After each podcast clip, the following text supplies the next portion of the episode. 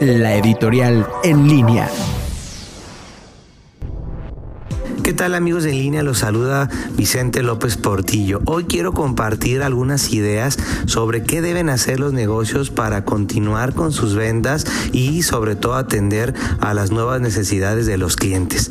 Todos hemos visto eh, que en esta pandemia la digitalización y renovar nuestros negocios será importante para salvar a las, sobre todo a las micro, pequeñas y medianas empresas que se han visto afectadas por el coronavirus. Y eh, estas soluciones tendrán que ir enfocadas a sumarnos a las nuevas tecnologías, vender por Facebook, WhatsApp, por nuestros teléfonos o plataformas e-commerce. Se estima, de acuerdo a la Secretaría de Economía, que solamente el 20% de las MIPIMES pueden tener acceso a estas plataformas. Es por eso que se ha complicado para muchos comercios el poder eh, trabajar a través pues, de las medidas específicas que hemos estado viviendo y los temas de la sana distancia.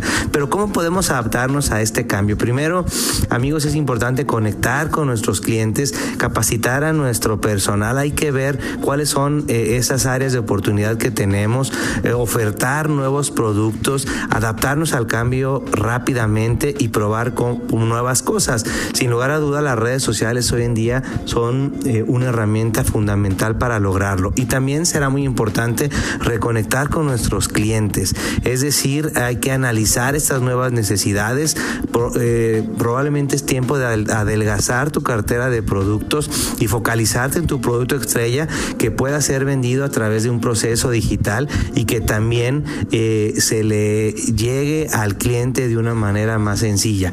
Hay que desarrollar una red de negocios con otras empresas, alianzas y sobre todo, como lo hemos platicado en este espacio, poder transformar pues nuestra realidad, nuestros negocios y nuestra vida financiera. Nos vemos en la próxima. Muchas gracias.